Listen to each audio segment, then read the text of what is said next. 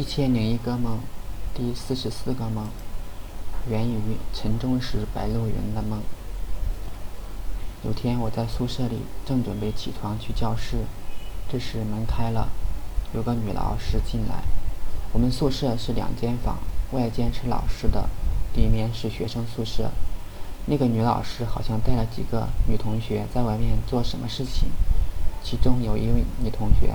伸头在外间和里间的门口往里边看了一眼，我当时正准备穿裤子，看了女同学就不敢起身了，要不然被人家看见穿着三角裤多不雅，所以我就在床上整理课本。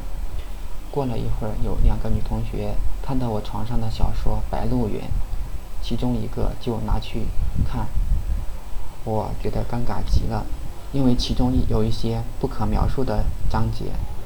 我先跟他们打气说这本书写的不错，最好从头看起，这样最起码短期之内不会看到那些章节。女同学就把书拿走了。